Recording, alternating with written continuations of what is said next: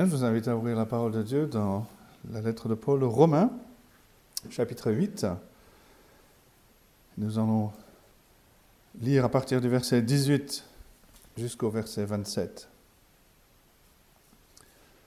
Romains chapitre 8, à partir du verset 18, voici la parole de Dieu. J'estime que les souffrances du temps présent ne sauraient être comparées à la gloire à venir qui sera révélée pour nous. Aussi la création attend-elle avec un ardent désir la révélation des fils de Dieu. Car la création a été soumise à la vanité, non de son gré, mais à cause de celui qui l'y a soumise, avec l'espérance qu'elle aussi sera affranchie de la servitude de la corruption pour avoir part à la liberté de la gloire des enfants de Dieu. Or, nous savons que jusqu'à ce jour, la création tout entière soupire et souffre les douleurs de l'enfantement. Et ce n'est pas elle seulement, mais nous aussi, qui avons les prémices de l'Esprit, nous soupirons en nous-mêmes en attendant l'adoption, la rédemption de notre corps. Car c'est en espérance que nous sommes sauvés. Or, l'espérance qu'on voit n'est plus espérance. Ce qu'on voit, peut-on l'espérer encore? Mais si nous espérons ce que nous ne voyons pas, nous l'attendons avec persévérance. De même aussi, l'Esprit nous aide dans notre faiblesse, car nous ne savons pas ce qu'il convient de demander dans, nos prières. Mais l'Esprit lui-même intercède par des soupirs inexprimables. Et celui qui sonde les cœurs connaît la pensée de l'Esprit parce que c'est selon l'Esprit qu'il intercède en faveur des saints. Et jusque-là, la parole de Dieu.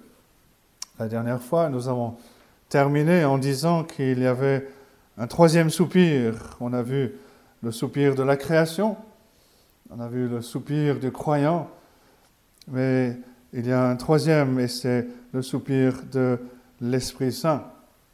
Paul a déjà parlé de l'Esprit Déjà dans ce chapitre, au verset 4 par exemple, Dieu accomplit la justice de la loi pour ceux qui ne marchent pas selon la chair, mais selon l'esprit. Et Paul a développé le, thème de l'assurance du salut qui est à nous qui appartenons au Seigneur Jésus-Christ. Il part de l'assurance qu'il n'y a plus de condamnation pour ceux qui sont en Jésus-Christ, puisque cette condamnation a été déversée sur le Seigneur Jésus-Christ à notre place. Et pour arriver à, à, ce cri de triomphe à la fin du chapitre, rien ne peut séparer ceux qui sont unis à Christ, ceux qui sont unis à Christ. Rien ne peut les séparer de l'amour que Dieu leur a manifesté en Jésus-Christ. Et dans cette section que nous avons étudiée pendant plusieurs semaines, euh, Paul souligne que l'on peut être sûr de notre salut, pas seulement à cause de ce que Dieu a fait pour nous en Christ, mais aussi à cause de ce que Dieu est en train de faire dans nos vies par le ministère de l'Esprit Saint. Cela ressemble bien sûr à d'autres passages dans le Nouveau Testament. Je pense à 1 Pierre 1, par exemple, versets 4 et 5, où, Paul, Pierre dit que Dieu nous a régénérés pour un héritage qui ne peut ni se corrompre, ni se souiller, ni se flétrir. Il vous est réservé dans les cieux à vous qui, par la puissance de Dieu, êtes gardés par la foi pour le salut, prêt à être révélé dans les derniers temps. Dieu nous garde. Dieu pose son sceau, le sceau de son esprit, pour que nous accédions à cet héritage qui nous est réservé. Mais Paul nous a déjà donné des exemples de la présence de l'Esprit, de l'Esprit Saint dans la vie du croyant qui vient le rassurer. Euh, L'Esprit mm, nous a délivrés du royaume de la chair euh, pour nous faire entrer dans le royaume où il règne, où l'Esprit règne. Nous ne sommes plus sous le péché, nous sommes maintenant dans un monde où la grâce règne. Dans les versets 12 à 13, Paul a souligné que l'Esprit Saint nous rend de plus en plus capables euh, de, à faire mourir les actions de la chair pour vivre pour le Seigneur Jésus-Christ. Parfois, notre assurance devient euh, faible. Euh, nous doutons de notre propre témoignage. Est-ce que je suis vraiment chrétien? Mais Paul nous dit qu'il y a ce témoignage de l'Esprit qui nous assure que nous sommes enfants de Dieu. Et cela vient souvent dans les circonstances les plus difficiles où l'Esprit nous pousse instinctivement à crier à Dieu, Abba, Père. Dieu nous a donné ce merveilleux don de son esprit, pas pour les meilleurs moments dans notre vie sur terre, mais pour les moments où nous sommes le plus faibles. Le langage que Paul utilise, c'est un langage de, c'est un cri de détresse, c'est un, appel au secours. Quand nous crions Abba, Père, de manière instinctive, on a là, dans ce cri, le témoignage de l'Esprit que euh, nous sommes euh, réellement les enfants de Dieu et qui nous donne cette assurance, une assurance profonde que nous sommes réellement, euh, nous appartenons à Christ. Et Paul a rajouté que même si nous souffrons en tant qu'enfants de Dieu, cette souffrance fait partie du dessein de Dieu. Ce n'est pas un obstacle dans le dessein de Dieu, au contraire, c'est un moyen que Dieu va utiliser pour nous former, nous préparer à la gloire. Et même si nous ne voyons pas encore ce jour final, nous attendons avec assurance, nous désirons avec un, un, ardent désir. Ces choses soulignent que l'Esprit de Dieu a formé en nous une confiance, une confiance dans le jour du Seigneur, dans le jour où le Seigneur Jésus-Christ nous transformera, une confiance dans la fin de l'histoire, où le Seigneur Jésus-Christ viendra mettre fin à cette histoire et il nous prendra avec lui pour euh, toujours. Et c'est quelque chose en fait de, remarquable parce que naturellement l'être humain ne pense pas à, ces choses. Et Paul nous dit voilà l'assurance que Dieu euh, nous donne. Et parfois, un dimanche soir ou à la fin d'une conférence ou d'un séjour en Afrique, on a ce sentiment d'être, d'avoir été tellement béni par Dieu que on se demande si on peut un jour retourner à ce même endroit pour connaître une nouvelle bénédiction. Et c'est un peu la même chose quand on revient à Romains chapitre 8. On n'est même pas encore arrivé au dernier verset, ce que beaucoup considèrent comme étant la grande bénédiction de ce chapitre.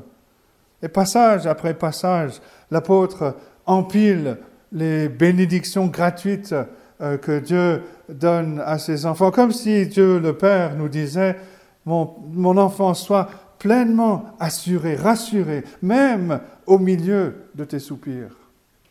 Sois pleinement rassuré que tu appartiens, tu m'appartiens. On a parlé donc du soupir de la création qui attend la régénération de toutes choses. On a parlé du soupir du croyant qui attend ce jour où l'œuvre de l'Esprit en nous sera achevée.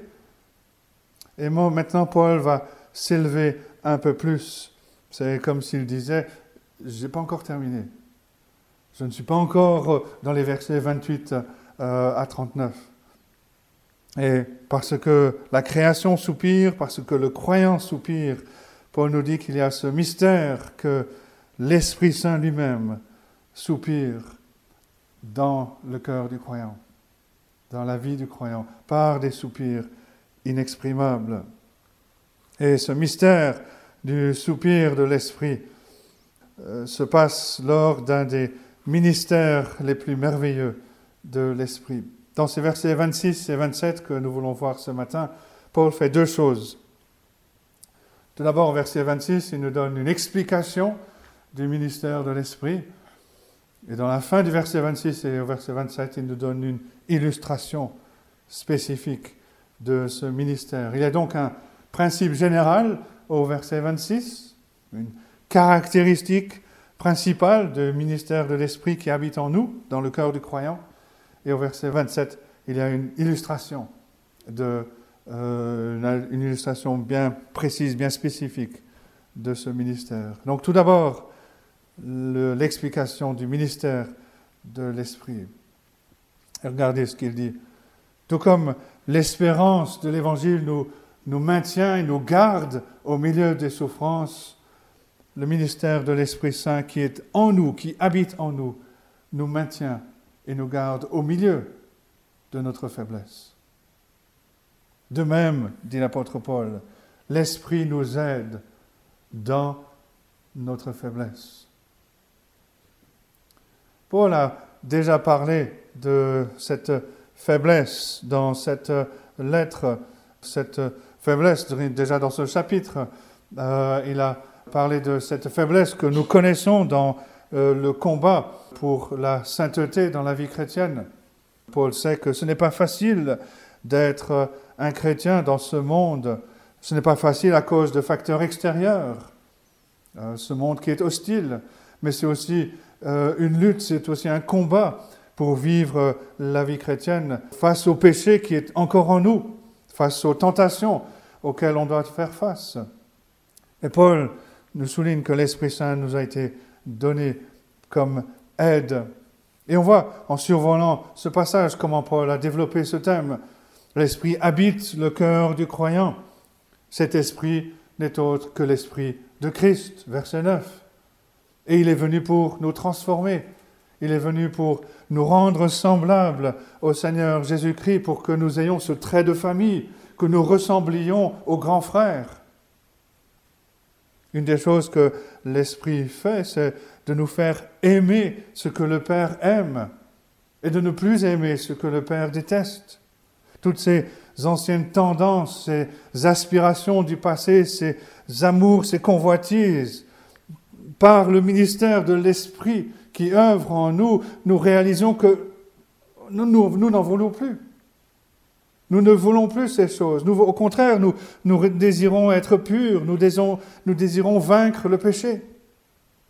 Et si l'Esprit est à l'œuvre dans nos vies, verset 13, il nous rend capables progressivement de faire mourir les faiblesses, de faire mourir les actions du corps. Et jour après jour, de plus en plus, nous ressemblons au Seigneur Jésus-Christ. Et si nous sommes dans une situation où nous nous sentons euh, renfermés dans une, dans une pièce où nous, pensons qu'il n'y a pas d'issue, ou alors nous sommes devant une énigme que nous ne pouvons pas résoudre, alors l'Esprit vient rendre témoignage à notre esprit. Il nous rappelle qui il est et qui nous sommes. Nous sommes les enfants de Dieu. Et il nous rappelle que parfois, même derrière une providence que nous ne pouvons pas comprendre, se cache un Père qui aime ses enfants. Un Père qui a racheté ses enfants. Et l'Esprit nous rappelle ces réalités. Nous sommes les enfants de Dieu, nous sommes les héritiers de Dieu, les co-héritiers de Christ, rachetés par le sang de l'agneau. Mais c'est exactement ce que le Seigneur Jésus-Christ avait dit quand il a annoncé la venue de l'Esprit Saint. Vous vous rappelez de ce passage lorsque la veille de sa crucifixion, le Seigneur a parlé à ses disciples dans la chambre haute. En Jean chapitre 16, les versets 13 à 14, quand le consolateur sera venu, l'Esprit de vérité, il me glorifiera. Et Paul le dit différemment, mais c'est la même chose. L'Esprit ne fait qu'une chose. L'Esprit glorifie le Seigneur Jésus-Christ devant nos yeux et dans nos cœurs. Et quand on est pris par euh, cette euh, gloire de notre Seigneur Jésus-Christ, alors on commence à comprendre comment l'Esprit nous aide dans notre faiblesse. Il nous faut nous rappeler quel esprit qui habite dans nos cœurs de croyants. Quelque chose d'intéressant qui se passe ici et qui ne ressort pas euh, dans nos traductions françaises. Alors les jeunes, je vais vous demander votre contribution. Est-ce que vous connaissez le mot le plus long en français? Ce n'est pas le mot élastique. Hein. Anti Anticonstitutionnellement, exactement. Il y a constitutionnel, constitution, ensuite l'adjectif, ensuite anti, ensuite euh, le tout pour former l'adverbe. Et il y a, Paul utilise un mot comme cela dans ce passage. Il euh, utilise un verbe qui veut dire se saisir de quelque chose Et il va rajouter deux préfixes. Le premier préfixe veut dire faire quelque chose avec quelqu'un. Et le deuxième préfixe veut, a le sens de faire quelque chose à l'opposé de quelqu'un. En fait, on a ceci. Donc l'Esprit nous aide dans notre faiblesse. Il vient à nos côtés, avec nous, et il se tient de l'autre bout, à l'autre bout, il est à l'opposé, et il nous aide à porter euh, le fardeau. C'est important de, de, bien comprendre que Paul ne dit pas ici que lorsque l'Esprit œuvre, lorsque l'Esprit agit dans le croyant, il fait tout et le croyant ne fait rien. Ce n'est pas la façon d'agir. On n'est pas des robots. Quand l'Esprit agit dans le cœur du croyant, il œuvre pour rendre le croyant capable de faire ce que le croyant ne peut pas faire naturellement. C'est ce que Paul dit ici. Il y a un autre passage où euh, ce, verbe est utilisé euh, dans euh, Luc chapitre 10, lorsque le Seigneur Jésus-Christ est avec Marthe et Marie. Et Marthe, verset 40, dit à Jésus, Seigneur, cela ne te fait-il rien que ma sœur me laisse seule pour servir Dis-lui donc de m'aider? Marthe ne dit pas, dis-lui de faire les choses à ma place. Mais elle dit au Seigneur, dis-lui de m'aider, dis-lui de venir à mes côtés pour porter le fardeau ensemble. On peut utiliser une illustration du monde du bricolage. Il y a des moments où euh, il faut être à deux. L'un d'un côté, l'autre de l'autre côté, et on va soulever, on va monter le meuble ou autre chose. Mais c'est c'est ce que Paul est en train de dire ici.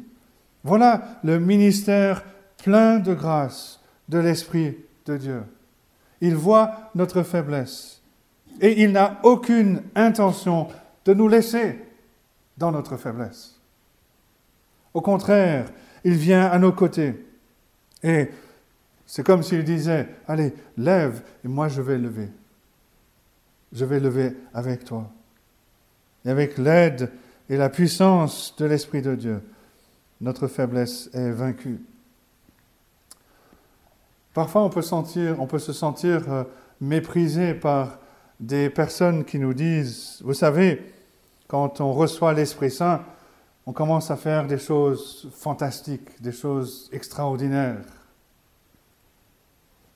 Mais ce n'est pas des choses extraordinaires dont on a besoin. Le cœur aspire, le cœur du croyant aspire à trouver de l'aide pour vivre pour la gloire de Dieu, pour pallier à notre faiblesse, pour porter notre fardeau. L'Esprit Saint n'est pas donné à ceux qui se vantent des œuvres que l'Esprit fait. L'Esprit de Dieu est davantage chez lui dans le cœur des croyants qui ressentent leur faiblesse et il prend plaisir à nous, rendre, capables de porter les fardeaux. Et la chose remarquable à ce sujet, c'est que cette faiblesse peut être n'importe quoi. Paul ne dit rien. Il ne dit pas quelle est cette faiblesse. Il ne dit pas ce qui cause cette faiblesse. Il ne dit pas d'où vient cette faiblesse. C'est n'importe quelle faiblesse. Il vient et nous aide dans notre faiblesse, quelle qu'elle soit. Voilà le principe. Le ministère de l'Esprit, de l'Esprit de Dieu. Deuxième point, donc, verset 27, une illustration. Euh, en fait, ça, commence au début du, euh, à la fin du verset, dans la deuxième phrase du verset 26.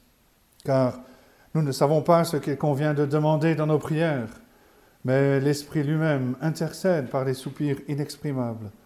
Et celui qui sonde les cœurs connaît la pensée de l'Esprit, parce que c'est selon Dieu qu'il intercède en faveur des saints.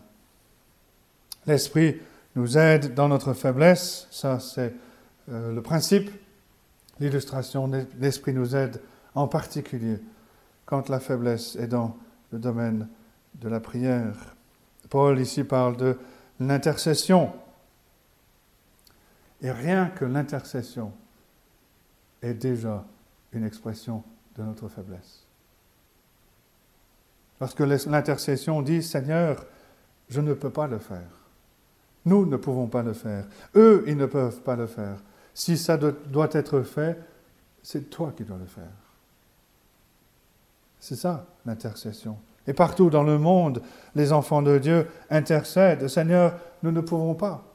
Viens toi-même transformer les cœurs. Viens convaincre de péché. Viens te révéler. Viens guérir. L'intercession elle-même est déjà une faiblesse. Mais ici, on a une faiblesse multipliée. Nous avons ici la faiblesse de l'intercession qui est très affaiblie.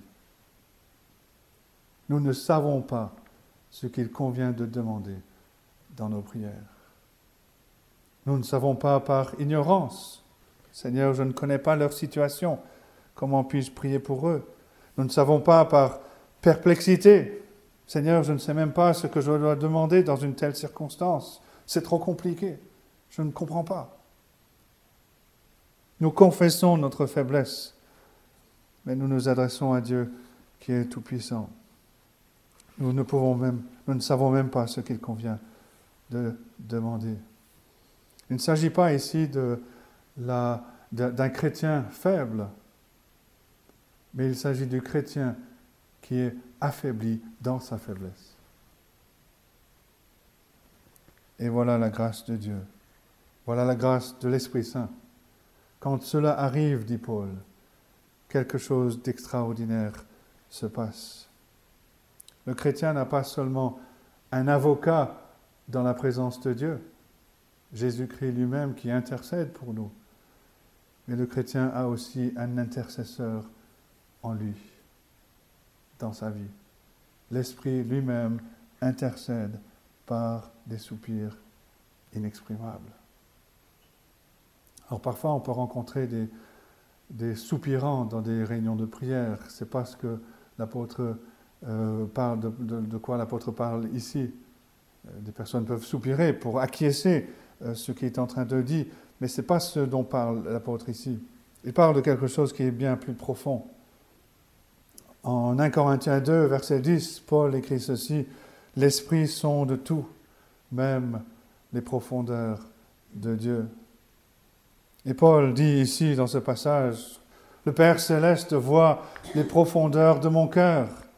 Et en voyant ces profondeurs, en voyant la perplexité de, de mes désirs, de mes attentes, l'impossibilité pour moi de mettre des mots sur ces choses, pour les exprimer dans la prière. L'Esprit recherche dans mon cœur ce qui est selon le Père. Le Père recherche dans mon cœur ce qui est selon l'Esprit. Et l'Esprit intercède en faveur des saints, en parfaite harmonie avec la volonté de Dieu. On a du mal à, imaginer la perfection de l'intercession de l'Esprit pour les saints, qui est en parfaite harmonie avec la volonté du Père. C'est comme si euh, la main du Père descendait du ciel pour me tenir et l'Esprit de Dieu qui est en moi se saisissait de cette main. Parfois, euh, il arrive que des parents disent à leur enfant au bout de la centième fois, pourquoi est-ce que tu ne comprends pas ces choses? Mais Dieu ne dira jamais cela à ses enfants, parce qu'il connaît notre faiblesse. Parfois, nous, nous confessons à Dieu, Seigneur, c'est trop pour moi, je ne sais pas ce que je dois te demander. Mais l'Esprit intercède en faveur des saints avec des soupirs inexprimables. Il y a une intercession parfaite l'Esprit nous amène dans le dessein de Dieu, que le, dessein que Dieu a pour son peuple. Parfois, on a le sentiment d'être ignoré, d'être méprisé par ce monde. On se sent sans force, mais l'Esprit de Dieu nous aide dans notre faiblesse. même quand on ne sait ce qu'il faut demander. L'Esprit intercède pour nous avec des soupirs inexprimables. Et celui qui sonde les cœurs connaît la pensée de l'Esprit, parce que c'est selon Dieu qu'il intercède en faveur des saints. Si Dieu fait cela pour nous, il est alors impossible qu'il laisse échapper le plus faible de ses enfants. Si Dieu fait cela pour nous, il est alors impossible qu'il laisse échapper le plus faible de ses enfants. Et donc nous avons là encore un réconfort, une assurance. Dieu nous a donné son esprit, l'esprit du Seigneur Jésus-Christ qui vient habiter dans nos cœurs et qui nous rappelle euh, pourquoi, qui nous rappelle qui nous sommes et qui intercède même dans les moments, ou en particulier dans les moments où nous sommes le plus faibles.